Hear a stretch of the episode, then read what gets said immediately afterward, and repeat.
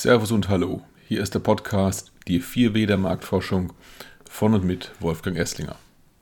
Die 4W der Marktforschung bilden, in Anlehnung an die 4P im Marketing, eine Gedankenstütze für Marketingprofis, um die wichtigsten Aspekte der Marktforschung im Blick zu behalten. Die 4W, das sind erstens was, das heißt, was genau will ich wirklich wissen. Zweitens warum, das heißt, warum will ich es wissen, also was will ich mit dem Ergebnis machen. Drittens wer, das heißt, wer soll mir das beantworten, also welche Personen sollten befragt werden. Und schließlich wie viel, das heißt, wie viel darf es kosten, also was ist mir das Wissen wert, das mir die Marktforschung liefert. Nach meiner Karriere als Marketingmanager in verschiedenen Konsumgüterunternehmen, wo ich meist auch für die Marktforschung verantwortlich war, bin ich vor etlichen Jahren auf die Institutsseite gewechselt. Die 4W, was, warum, wer und wie viel, sind eine Art Quintessenz meiner Learnings aus zahlreichen Projekten und aus der Perspektive von beiden Seiten. Etliche Fallstricke lassen sich vermeiden, wenn man diese vier Fragen sorgfältig durchdenkt, bevor man eine Studie durchführt. Einige Tipps dazu und zu weiteren für Marketingverantwortliche relevanten Aspekten der Marktforschung möchte ich in diesem Podcast weitergeben, damit Sie als Hörer oder Hörerin die Marktforschung besser für Ihre Arbeit nutzen können und damit letztlich erfolgreicher in Ihrem Job sind.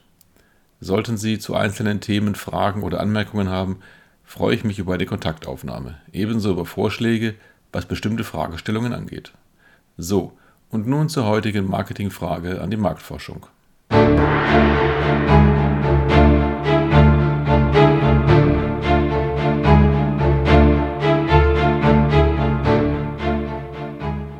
Wie kann mir die Marktforschung helfen, einen Markt zu verstehen? Diese Frage stellt sich beispielsweise bei dem Wechsel in ein anderes Unternehmen. Nehmen wir an, die dortige Position ist seit einiger Zeit unbesetzt, das heißt eine geordnete Übergabe erfolgt nicht. Marktforschungsdaten sind kaum vorhanden, eventuell existieren die Berichte einiger qualitativer Studien. Ansonsten wird das Marktforschungsbudget weitgehend von Panelstudien, Haushalts- oder Consumer Panel sowie Handelspanel aufgezehrt was tun, um den Markt bzw. die Kategorie und die Position der eigenen Marke zu verstehen? Nun, sicher wird man sich im Kollegenkreis informieren. Der Vertrieb wird seine Sicht darlegen, möglicherweise lernt man Handelspartner kennen.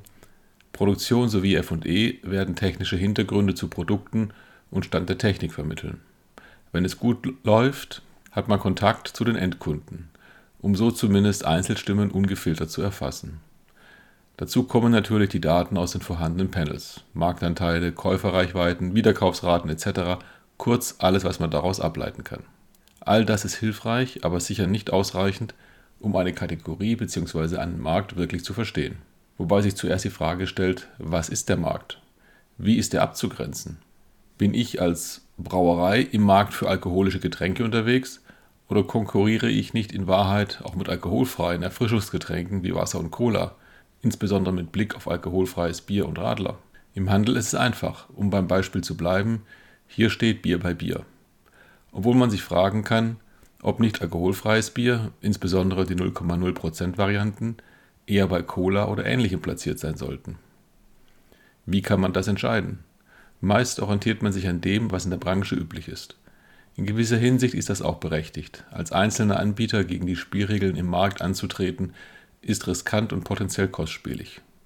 Allerdings bietet ein Blick über den Tellerrand auch die Chance, neue Gelegenheiten zu entdecken und Risiken früh zu identifizieren. Eine Lösung ist, Kategoriekäufer zu befragen, nämlich danach, warum sie die jeweiligen Produkte kaufen, wann sie diese kaufen und bei welcher Gelegenheit sie diese verwenden. Diese Fragen neutral und valide zu beantworten, ist die Domäne der Marktforschung. Damit sind wir bei den 4 W der Marktforschung. Beginnen wir mit dem zweiten W. Warum will ich es wissen? Die Antwort könnte lauten, um meine Marke erfolgreich führen und entwickeln zu können. Ich benötige also Informationen, um die Markenstrategie festzulegen. Bei so einer grundsätzlichen Fragestellung würde ich auf einer entsprechend soliden Studie aufbauen wollen. Mit ein paar Gruppendiskussionen ist es da nicht getan. Schauen wir uns das erste W an. Was will ich wissen? Hier dürfte ein ganzer Fragenkatalog stehen.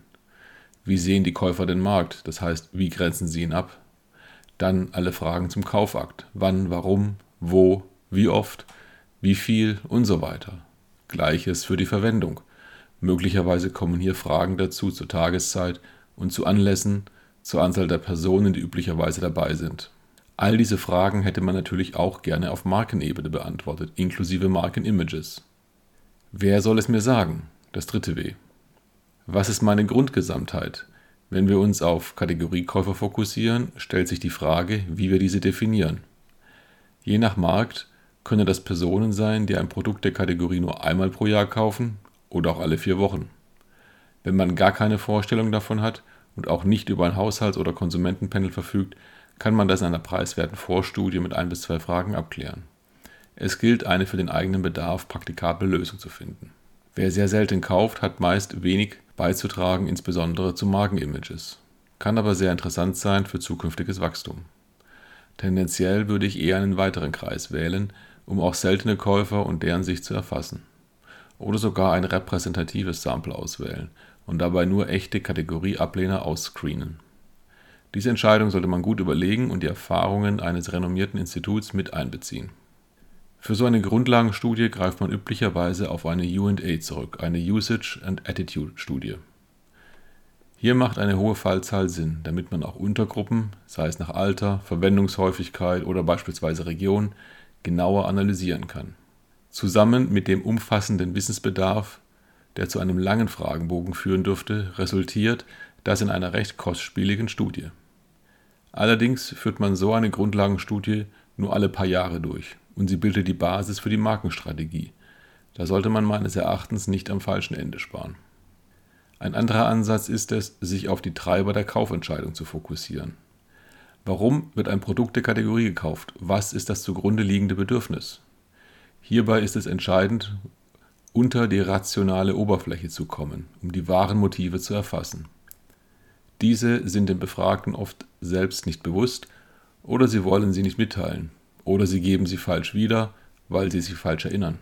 Meist denkt man bei dieser Fragestellung an qualitative Marktforschung. Es gibt aber auch mindestens ein Forschungsinstrument, mit dem sich die Bedürfnisse in einem Markt nicht nur erkennen, sondern auch quantifizieren lassen. Letzteres ist entscheidend, um daraus Markenstrategien entwickeln zu können. Besonders spannend wird es, wenn einzelne Personen unterschiedliche Bedürfnisse in einem Markt haben, je nach Anlass oder Tageszeit beispielsweise. Der Markt wird dann nicht nach Personen segmentiert, sondern nach Bedürfnissen. Das ist etwas gewöhnungsbedürftig, weil einzelne Personen prinzipiell mehrfach gezählt werden. Es gibt zahlreiche Möglichkeiten, einen Markt zu betrachten. Wichtig ist es, sich am Ende für einen Weg zu entscheiden, der die Realität möglichst gut abbildet, der aber auch praktikabel ist. Nicht umsonst orientiert man sich häufig an Alter und Geschlecht, da Einstellungen und Motivationen einzelner Personen im konkreten Fall nicht bekannt sind. Das war es für heute. Ich hoffe, ich konnte einige Denkanstöße geben. Vielen Dank fürs Zuhören. Über Feedback und Fragen, auch Themenvorschläge freue ich mich. Bis bald, Ihr Wolfgang Esslinger.